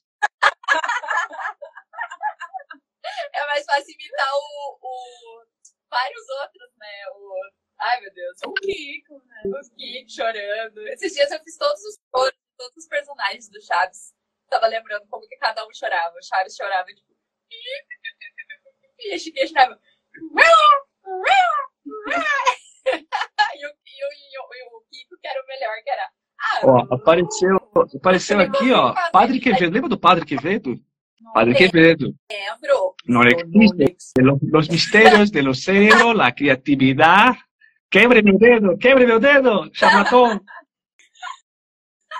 Isso não existe. Criatividade não existe. Deixa eu lá, quer ver? Agora, tem aqui uma categoria, que é criar para algo existente aqui, é, para uma rede social, ah, entretenimento, podcast, que são ideias de, de, de conteúdo de podcast, né, de episódios, né? Vou te dar uma brincada aqui para ver se aparece uma coisa legal para a gente testar. Então, como eu falei, o site vai gerar coisas aleatórias, né? Então, apertei aqui, apareceu assim, ó. Primeiro que apareceu mesmo, tá, gente? Não vou nem ficar pensando muito, ó. Crie um quadro para o seu podcast onde você e seu convidado usam juntos uma medalha e comentam como foi essa experiência. Já entrevistaram alguém que ganhou uma medalha de alguma coisa? Como é que vocês se sentiriam usando a medalha de alguém que ganhou uma coisa incrível? Vocês se sentiriam mais poderosas? Vocês. A inteligência passa pela medalha? Como é que seria isso? É muito diferenciada. André, você já ganhou medalha? O que, que você diz sobre? Medalhas de Aí, ó, surgiu uma ideia, né? Você participa do podcast e ganha uma medalha de participação, né? Uma honra ao mérito, né? Manda aqui para São Paulo, ó. Ó, apertei de novo aqui, ó. Cri- Cria um episódio temático fazendo um paralelo entre um cenário e um futuro, onde é possível prever crimes que vão acontecer e prender culpados antes que cometam crime, e o tema central do seu podcast. Essa ideia aqui é uma ideia, quando você clica aqui, ela é, ela é inspirada no filme Minority Report, né? Então, como é que seria um. Imagina se vocês fizessem um podcast onde vocês trouxessem pessoas que fosse possível prever as ideias que os entrevistados teriam aqui dentro. Ou coisas que a pessoa criaria no futuro e ela sabe agora e pode fazer um, um episódio já prevendo o que vai acontecer no futuro. Ó a brisa aqui, né? Já estamos no Black Mirror aí, ao vivo, né? Eu já tinha pensado, olha, olha o que, passou antes de você falar essa ideia de, de prever ideias, eu estava pensando no Minority Report ainda, né? Que acontece exatamente isso que ele falou ali, né, nesse filme. Eles conseguem prever os crimes e eles prendem as pessoas antes dos crimes serem cometidos. Eu acho que a gente já ia trazer uns advogados, isso, criminalista, para fazer uma super discussão sobre se isso é justo, se não é, como que você prende uma pessoa se ela ainda não cometeu o crime, como que você tem tanta certeza que o sistema funciona, acho que já ia gerar uma coisa mais polêmica, assim, fazer um- uma super discussão. Mas, nossa, já pensou se você conseguisse prever as ideias? Olha, eu acho que esse de prever ideias, ele fica muito parecido, não parecido, mas me lembrou aquele série, aquela série Dark, porque daí você vai no passado, vive no presente, vai no futuro, e você, ao mesmo tempo, você vai vendo que as ações ou ideias, aqui no caso, né, vamos pensando em ideias, poderiam acontecer, tipo, influenciar no passado, no presente e no futuro. Sim, eu viajei. Eu viajo sempre, tá, Vinícius? Só Nossa, mas eu amei, genial, imagina. Porque daí, olha, esse esse negócio de prever ideias, é, da mesma forma que o que preveu os crimes, Sim. o crime em algum momento foi uma ideia, né? Aí se executou, né? Então da- daria para ser utilizado para prever, evitar catástrofes, né? Que vêm de ideias, de ideias perigosas, ou né, prever coisas muito boas que estão para vir. Isso é muito massa. outra aqui, ó. Nossa. Aqui, isso, aqui, isso aqui é polêmico, vocês vão gostar, ó. Tem um quadro para o seu podcast onde você e seu convidado usam juntos uma dentadura e comentam como foi essa experiência. Nossa, uma dentadura coletiva, acho que um é hein? complexo. Pode Né? ser dentadura de Ah, aquelas dentaduras da Fini era bom. Uma, ou com um dente de ouro. Tem uma amiga minha que ela falou que ela queria ter um dente de ouro. Vou dar um abraço pra ela, Suzana. Mas é. Eu, eu acho que. Mas não, não ao Não mesmo tempo, né? Mesma dentadura. Gente, tem que ver o que, que vocês estão dispostos a fazer pelo convidado, né? Então tem um nível aí de, de vocês estão dispostos a experimentar o que o outro experimentou. Olha lá, experimentação de novo aqui no, no tema, ó. Pode ser. Vai que é, vai que é um, um apoiador cultural que, né, que usa aqueles negócios de colar, dentadura no. é, é. Coreia. Não, tá, É, tudo tá mas, é, eu acho que muito você grátis, tá gente. Tá? Vamos fazer graça agora os pras meus pessoas, pagos, ó. Outra aqui, ó. Convide para participar de um episódio um estilista e juntos debatam a relação entre o tema do seu podcast e uma calculadora. O que, que o estilista poderia falar sobre criatividade e fazer uma relação com uma calculadora? E aí? Bom, com a calculadora dá para calcular os impactos da moda, né, de, de quanto que as pessoas gastam com moda. Podia, a gente podia fazer uns cálculos disso. É, calcular os insumos, os desperdícios e como poderia ser feita uma logística reversa, como que a gente poderia trabalhar trabalhar a moda que toca no meio do negócio, é, como que a gente poderia é, trabalhar sustentabilidade. Eu sei que muito já se fala até na moda e sustentabilidade, mas é, eu acho que ainda falta muito, né, para se resolver. Ou então a gente podia pensar e ele poderia né, desenvolver uma linha de roupas com estampas baseadas em calculadoras para pessoas da área de matemática, que vão gostar muito também de chegar aos professores de matemática com umas roupas de, de cálculos. É uma linha de Interessante, hein? Tipo, uma roupa parece aquele negócio do, do, do, Matrix, assim, uma roupa interativa, passando de, números assim, loucura. Tem mais uma aqui que fala de grana, talvez interesse, ó. Uma ideia. Para monetizar o seu podcast, pense no modelo de negócio no qual realize uma troca de produtos sem uma troca financeira. Então, vocês vão monetizar o podcast de vocês trocando coisas, de repente, com os ouvintes. Então, vocês trocam aí a mesa de som por uma moto. Vocês trocam, você quer trocar a mesa de moto? Botar a pessoa para dar ideias ao vivo aí, cobrar pela ideia, cobrar pela execução, abrir a cabeça, de repente, né? Não sei. Né? Muitas possibilidades. Ah, sabe o que eu queria comentar até sobre essa questão que você falou, né, de dinheiro, de, de recursos, né? A gente está falando sobre experimentação.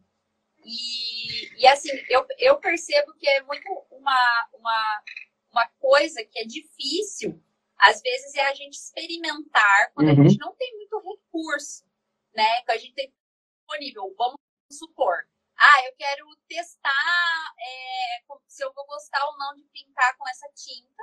Só que, poxa, eu tenho um tubinho de tinta, né? Então, eu, eu quero fazer uma determinada arte lá para pôr na minha parede. Se acaba aquele tubinho, daí eu vou ficar tipo, ah, acabou, nem consegui experimentar direito, né? E, e também na, na, a gente sempre lembra, né, André, de umas histórias da faculdade de, de materiais que a gente usava, que eram caríssimos, e tinha os professores muito uhum. compreensivos que obrigavam a gente tem que ser esse daqui que custa 20 reais uma folha. E a gente ficava muito travado, né, com aquela coisa de como que eu vou experimentar se eu não tenho tantos recursos para isso, né? E é claro que a gente pode buscar formas diferentes, buscar recursos diferentes e tudo mais. Mas o que, que você pensa sobre isso, Vini? De, dessa questão de quero experimentar, mas talvez não tenha tantos recursos. Como que você se vê nesse cenário? Como que você lida Eu, eu acho que sim. É, primeira coisa, acho que a limitação, a gente fala de pode ser de recurso, pode ser de muitas coisas, né, de contextos. A limitação, pelo menos para mim, né, pelo que eu faço, estudo assim, é o grande motor da criatividade, né? Eu acho que quanto mais limitado a gente tá, porque você fala assim, ó, então você tem que fazer uma arte.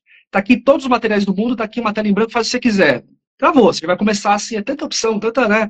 Que você talvez não consiga nem começar tão rápido, ou não seja tão direcionado. Então, acho que limitação de recursos, e até quando eu falo, eu falo, eu falo muito com empresas, principalmente, né? Que junto com, com a Criativos eu tenho levado também cursos de criatividade, palestra, workshop, né? E aí, às vezes, é muito difícil vender o, o assunto criatividade, porque as pessoas falam assim, legal, né? Como é que depois eu mensuro se aquilo valeu a pena investir ou não, né? E aí, quando a gente dá uma, uma, uma direcionada, a gente fala de criatividade voltada para inovação, ou principalmente o que a gente vive hoje, né? Tem uma questão financeira de crise, muitas vezes, de criatividade para conseguir fazer mais com menos recurso, que todo mundo vai falar que está com pouco recurso, com pouco tempo, com pouca estrutura, é uma coisa muito inspiradora, né? Então acho que esse é o primeiro ponto que anda muito, muito casado. E quando a gente fala de experimentação, acho que uma. Eu, eu falo muito de criatividade, mas para mim eu estou muito com o pezinho do criatividade aplicada ao quê? Eu gosto muito desse conceito da, da prototipagem, de testar, porque eu acho que a, a gente só amarra esse ciclo de não sou criativo, começo a tentar, tive uma ideia, construí, testei, e ela gerou o valor, aí acho que você começa a criar essa confiança criativa. Quando você cria uma coisa que você depois testou, não é uma ideia para você, você viu que ela teve valor. E para isso é muito sobre testar essas coisas, testar, e mesmo com recurso básico, né? E aí um, um, aprendizado que, que a gente fazia muito em design, né? Que é falar de prototipagem, que é falar de você fazer um teste de um protótipo, é, muito pensando não na, na coisa em si, porque a coisa em si muitas vezes a gente não tem recurso, né? Ah, quero fazer um site. Putz, vou ter que fazer um programador para programar tal, você já fica bloqueado porque a barreira do, do, do, recurso já é muito forte. Mas se você fizer uma coisa pensando muito no, no que você quer causar, na sensação que você quer gerar naquela pessoa e não no elemento, é muito forte. Então você pode pegar, por exemplo, dar uma dica né, que a gente fazia muito, né? Ah, quero fazer um site assim, assim, assado. Cara, você não precisa fazer um site para você testar se a sua ideia é boa. Você vai atrás, de repente, de um site parecido com o que você quer fazer, você mostra para a pessoa como se fosse seu, né? Depois você explica que aquilo é um teste, que aquilo é um experimento e tal. Porque a resposta que a pessoa vai te dar de ter vivido aquilo, ter interagido com aquilo, ter dado aquela sensação daquela solução, é tão próxima quanto seria se você tivesse feito todo o rolê com recurso, com investimento, vocês vão chegar no mesmo lugar no fim das contas, né? Então é pensar criativamente como é que você cria protótipos fake, testes simulados, para você aprender, e aí você usa um recurso que nem é seu, que aí é gratuito, que aí é muito mais fácil, né? Mas eu acho que é muito se conectar com. ter a chance de botar na rua. E aí você vai aprender. E aí o recurso deixa de ser uma barreira, muitas vezes. Cara, excelente. muito bom, Marcelo. Salve de palmas para os recursos limitados. Muito bom, muito bom, muito bom. Muito Gente, legal. eu queria dar um oi aqui pro Eduardo Mantovani, eu acho que é o. Grande, grande Tatê, Tatê da Moca, sou aqui de São Paulo, aqui da ZL. Tatê, basicamente um, um príncipe emérito da Moca grande amigo meu, gosta muito do tema da criatividade, sempre que eu estou falando coisa aí, ele me apoia, gosta. Ele, ele é daquelas pessoas que, sabe aquelas pessoas que falam, ah, não sou criativo tal, mas ele sabe que ele é, às vezes ele não está querendo falar, assim, ele é um, ele é um máximo, grande tateiro. Massa, cara. Excelente, muito bom, muito bom, muito bom. E olha, gente, a gente já está encaminhando para nossa última menos de meia hora aí de programa. Né? A gente está conversando aqui com o Vinícius Aranha, que é responsável pelo Creative-se, então entrem lá para vocês conhecerem a plataforma criative-c.com. É, sigam o Vinícius também. Depois no final a gente vai pedir para você passar aí os Instagrams e outras redes sociais que vocês têm, que você tenha, né, para compartilhar aí com o pessoal. E é isso, a gente está olhando aqui o site, Vini, né? A plataforma, a Andrea tá, tá dando uma olhada nos podcasts, das pessoas para seguir aqui. Você quer comentar um pouco sobre que, quais são as suas principais referências aí de qual, quais são os principais conteúdos sobre criatividade que você Olha, acho que é muito pessoal, assim, a questão de referências, né? Eu acho que, eu, eu, gosto de falar assim, que talvez a pessoa, quando ela já se, já se sinta mais criativa, ou ela se sinta mais confortável com o processo criativo, ela costuma se inspirar mais com coisas não, não da teoria da criatividade, mas né, artistas que ela gosta, filmes que ela curte, né? Eu, eu, eu tento não, não ficar estudando criatividade para ser criativo e faz ficar mais vendo coisa que eu curto mesmo, assim, né? Não vou ficar me forçando a ver uma coisa que eu não curto só porque eu preciso ter aquele conteúdo, né? Mas eu acho que é sobre diversidade, assim. Quanto mais. Acho que é legal a gente pensar que não existe conteúdo ruim, não existe referência ruim, né? A gente tem que ter a diversidade, tem que saber usar as coisas na, nas horas certas. Mas eu sou um cara muito demorado, então eu gosto muito de coisa de humor. Eu gosto muito do, do Murilo Gun. Murilo Gun é um cara que ele. Ele, ele, traduz de um jeito muito legal a criatividade, né? É, depois, quando eu fui começar a, a, fazer a coisa mais profissional, de criar o criativo, eu comecei a, e ler mais os conteúdos dele e tal, então super me conectei, gosto bastante. Tem um cara que tem indicação, eu acho que ele, ele tem uma obra bem, bem densa, assim, densa no sentido de boa, assim, profunda, que é o Henrique Slow. É difícil falar o nome dele, assim, nem ele sabe falar direito às vezes. Mas ele é um cara que ele tem um livro muito legal que ele explica como é que o cérebro funciona com referências. Então, ah, tem o Pedrão, que é o, o bloqueio criativo, tem a fulana, a ciclana. Então, ele é um cara que ele tem uma pegada bem mais filosófica, assim, ele tem até cara de um, de um, de um, de um psicanalista, assim, né? Ele faz até mentoria de criatividade, mas acho que ele traduz muito bem criatividade, assim, acho que são referências legais para quem está começando. E, e eu gosto muito de humor, assim, eu acho que é, tudo que é mais bem-humorado, assim, estudar o cérebro de um humorista, assim, é, é o caminho da pessoa que consegue enxergar um mundo diferente. Para mim é, é sair um pouco desse piloto automático de enxergar as coisas como elas são e começar a olhar como a gente falou, né? Quebrando, combinando, entortando. É, eu acho que é. O pessoal fala assim, né? Putz, que dica você daria para criatividade? A dica que eu dou, assim, em geral, é você sair do modo automático, né? Tem até o livro lá do, do, do, do acho que é Adam Grant, que é o, o Rápido Devagar, né?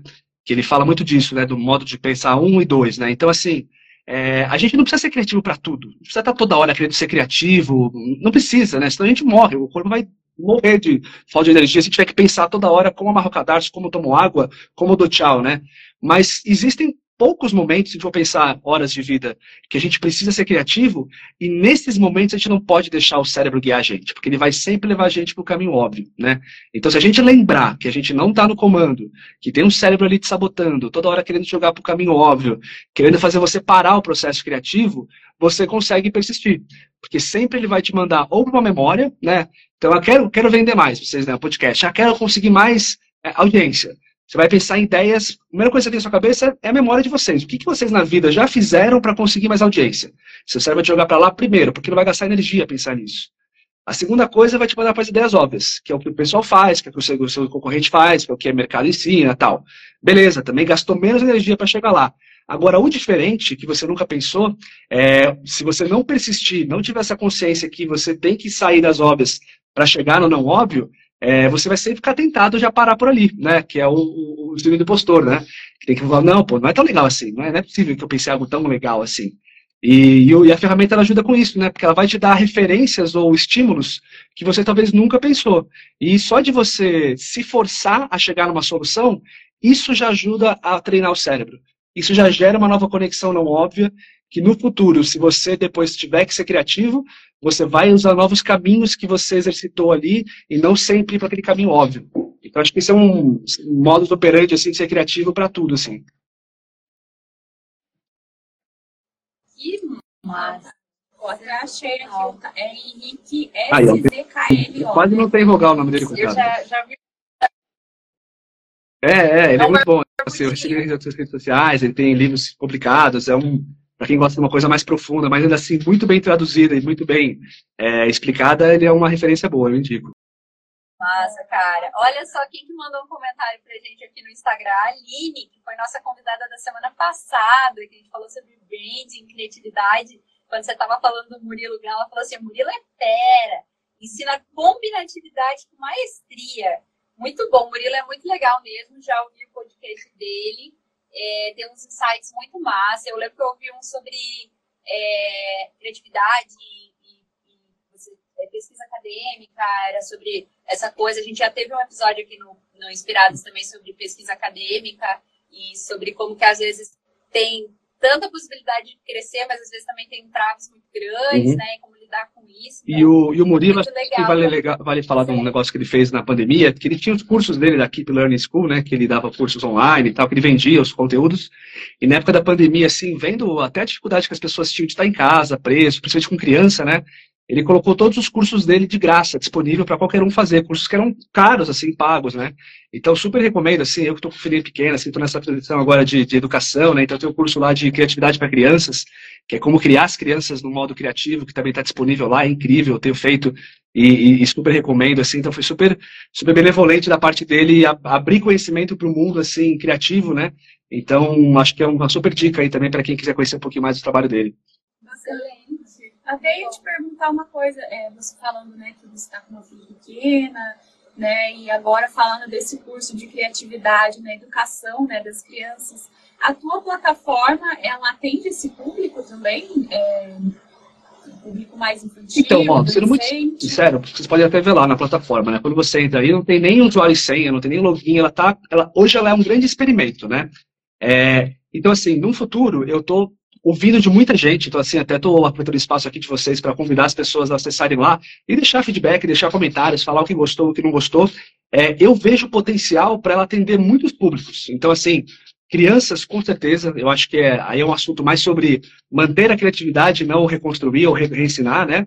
É, até um público mais velho, 50 a mais, também tem um baita potencial, até, até cientificamente falando, o cérebro da pessoa mais que tem mais idade, ele é um cérebro que ele tem um potencial criativo maior, porque muito mais repertório e, né, neurologicamente falando, mais velocidade de combinar os dois lados do cérebro, conseguir ter uma ideia muito louca, mas ainda assim pé no chão e vice-versa, né? Então, assim, eu acho que eu, eu não estou ainda cravando ou fechando para nenhum público, mas futuramente, com certeza, né, acho que ela vai ter, vai ter um caminho de poder ter jornadas específicas ou trilhas específicas de treinamento, de curso de conteúdo, por tipo, eu não digo de idade, tá? Mas eu digo de objetivo. E aí, um objetivo de manter-se criativo é o tipo da coisa que cola muito bem com o pessoal mais jovem, né?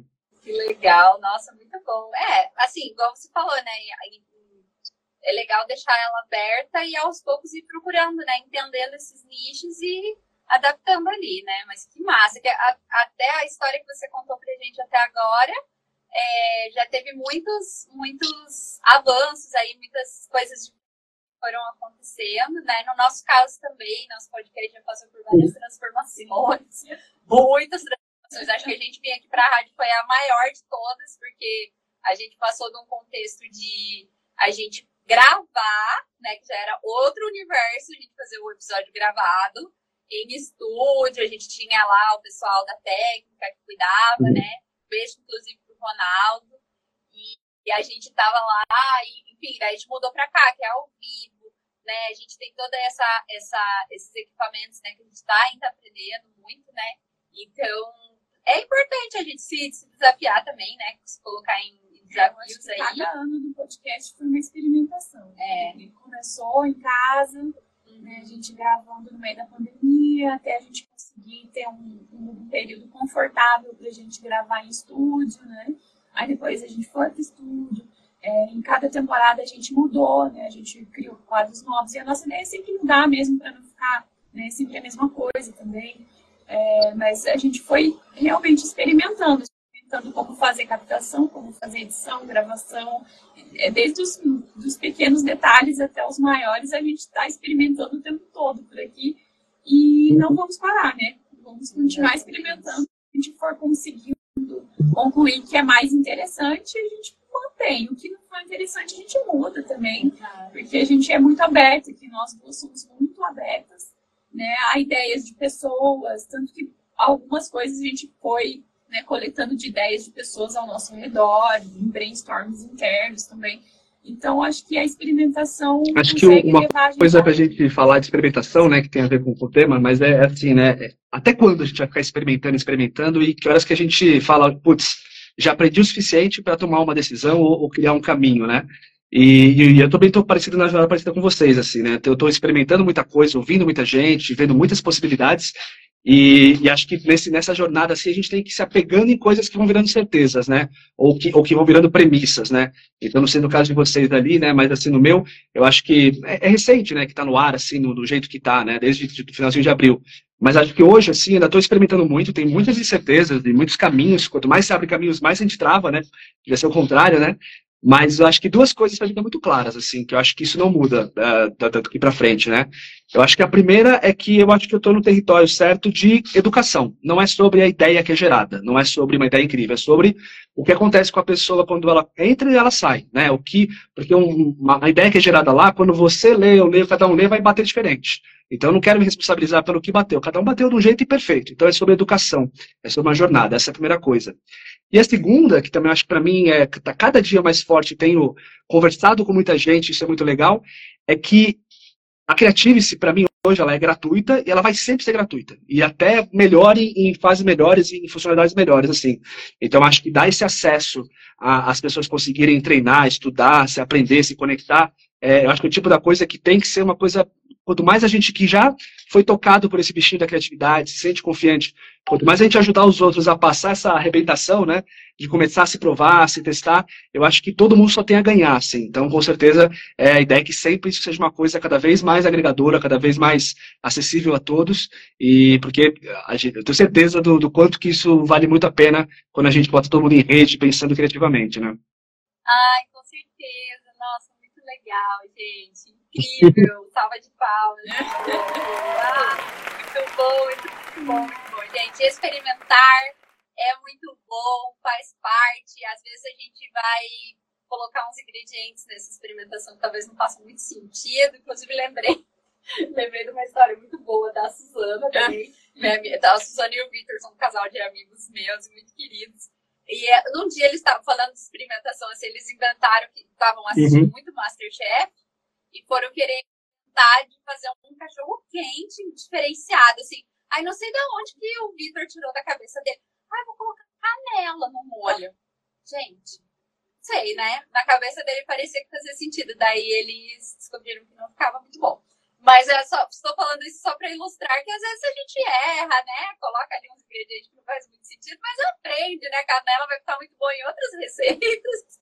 e talvez não faça muito sentido ali, mas É, hoje, por exemplo, é, todo esse episódio está baseado em experimentações que nós fizemos. Nós fizemos experimentação de. É o primeiro convidado que a gente traz na live aqui no Instagram, então, duas telinhas assim, igual a gente está. É o primeiro que a gente traz remoto aqui para a rádio, então você tá. A gente está falando com quem está ouvindo na rádio, Pinhais FM 87.9, está ouvindo o que está saindo do Google Meet, que a gente está falando com ele no computador. Então, assim, altas experimentações rolando aqui sempre. É, e faz muito sentido, e por isso foi muito bom conversar esse, sobre esse tema aqui. Não, gente, prazer foi meu, assim, acho que nada, nada é por acaso, né? Então foi super legal ter poder conhecer a Andréia lá na, na Web Summit, na feira, né? Eu, logo que eu vi lá o que eles faziam lá, né, essa coisa de criar MVP, criar protótipo, uma coisa que putz, super, super gosto, super acredito. Então, bati o olho lá, falei, deixa eu falar com essa galera aqui.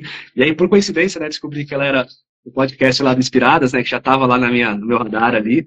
Então, acho que esses, esses encontros, assim, é, a gente só tem que agradecer o acaso, esses, esses momentos de poder falar. E é isso, assim, espero, espero ter podido ajudar um pouquinho, né? Fica aí super à disposição, Creatives, para vocês também, se quiserem ó, fazer um, um quadro aí, chamar um entrevistado, abrir a ferramenta ali, ficar brincando com ele dessas loucuras que a gente fez aqui. Eu acho que a gente só ganha de, de sentir essas experimentações, né? Acho que nunca, nunca vai ser ruim o processo, né? No fim, a gente está abrindo conexões, está abrindo coisa nova e no fim é divertido. Excelente, muito bom, muito bom. Ah, gente, bom. Bom, Vinícius, a gente já está indo aí para o final do programa, né? É, geralmente a gente pede para o convidado relacionar o tema do dia com a criatividade, né? A gente faz essa pergunta. É, tem pessoas que vêm preparadas para essa pergunta, tem pessoas que não vêm, mas eu acho que o importante é a gente mostrar aí é, como a criatividade realmente está em todo lugar, né? Então, para você, Vinícius, a experimentação e a criatividade, o que, você pode falar para gente? Chega a ser tão óbvio que é difícil até responder, né? Porque é meio que, sabe, um, um não vive sem o outro, né? Mas eu, mas, mas eu acho que assim, eu acho que as pessoas, é, eu falo bastante sobre é, pessoas que têm dificuldade de ser criativos, né? E, e, e para mim acho que tudo passa primeiro, né? De você entender o que acontece com você, né? Como é que seu cérebro funciona, como é que é o seu método, né? E, e principalmente é, entender que às vezes aquilo que para você pode não ser tão legal, ou pode não fazer muito sentido, mas para o outro pode dar muito certo, né? E quantas, e quantas coisas legais no mundo talvez deixaram de acontecer ou de existir por ter sido uma coisa que surgiu na cabeça de alguém e aquele alguém não teve, às vezes, confiança, ambiente, contexto, é, segurança de tirar da cabeça e colocar numa fala, num papel, num teste, né? Então, acho que eu acho que é um, é um desperdício, assim, muitas vezes, o potencial criativo que as pessoas têm é, não estarem sendo usado para algo, simplesmente porque não conseguem passar por essa primeira barreira de experimentar, de, de, tirar dela, né? Então acho que a experimentação ela entra muito nesse sentido, porque a criatividade sem algum tipo de expressão, sem tirar de dentro, ela não, não existe, ela, não é, ela é um conceito muito abstrato, ela é muito vazia, né? Então a experimentação é um pouco isso. Eu, eu tenho uma ideia aqui, e essa minha ideia, talvez ela, ela pode ser muito legal se eu for falar ela como forma áudio, mas escrevendo ela vai ser ruim mas fazendo um vídeo vai ser boa. Então, o jeito que talvez uma ideia vai ser boa, a gente não sabe. Estou experimentando, estou tentando, estou testando, validando que a gente vai ter essa noção. Então, acho que a gente tem que, é, mais, mais, do que, do que, sei lá, tentar ser criativo, eu acho que a gente que talvez já tem um, um conforto mais com o tema, a gente tem que ser, sempre, sempre ser promotor do, de criar ambientes propícios, criar ambientes de, de, não julgamento, ambientes que a gente se permita fazer as coisas. Porque senão a gente não, não dá chance de das ideias emergirem, né? E aí, de novo, é um baita desperdício, assim. A gente está entrando numa era aí de inteligência artificial, de tecnologias, que a gente agora, talvez uma pessoa, né, que nunca teve o traço de desenhar alguma coisa, ela não precisa desenhar mais, se ela souber fazer um prompt bem encaminhado, ela joga lá no My Journey e vai gerar uma imagem incrível, né?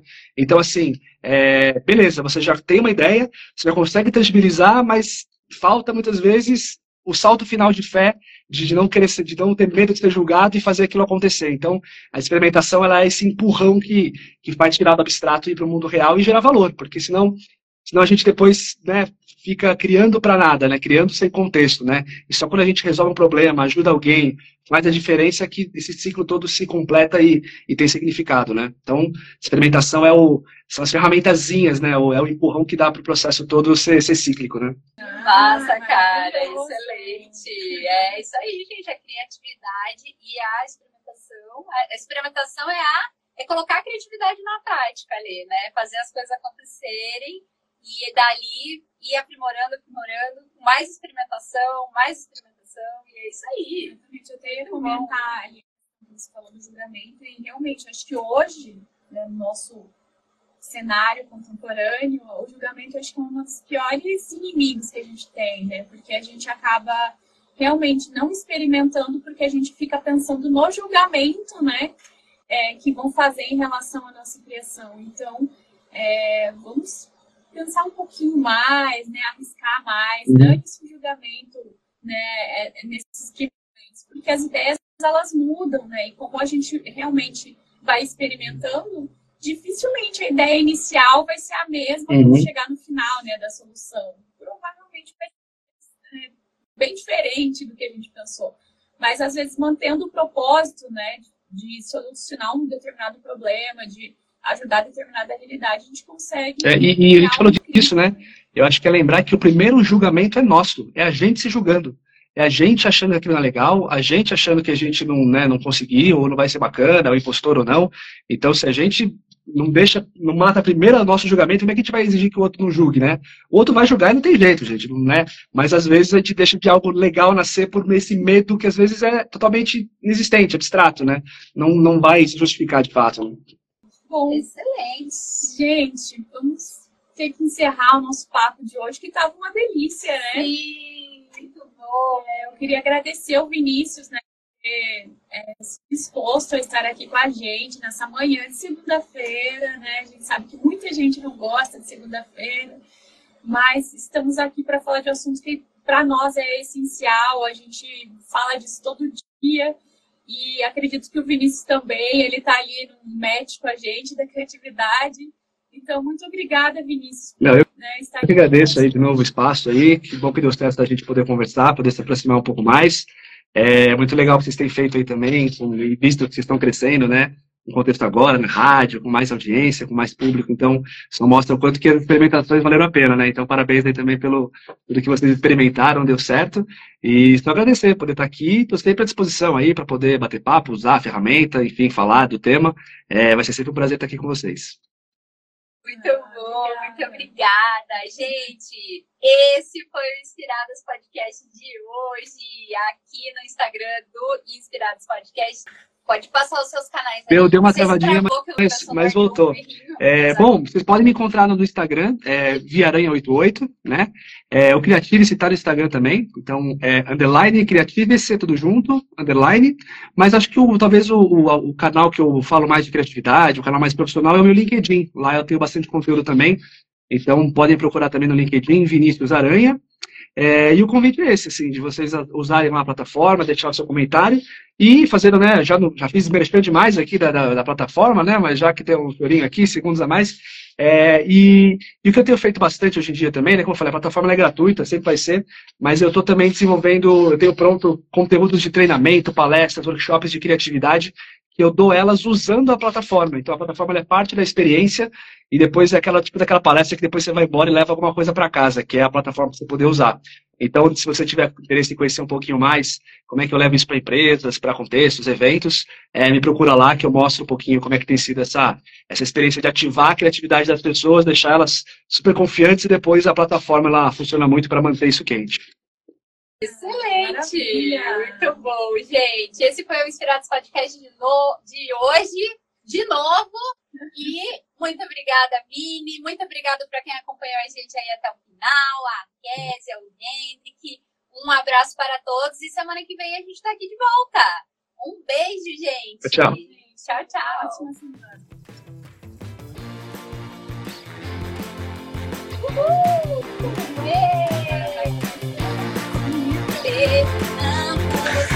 Muito obrigada. Obrigado. Continua aqui no Instagram, volto pro, pro Teams, como é que é? Pro, tá. A gente fala lá. Tchau. tchau.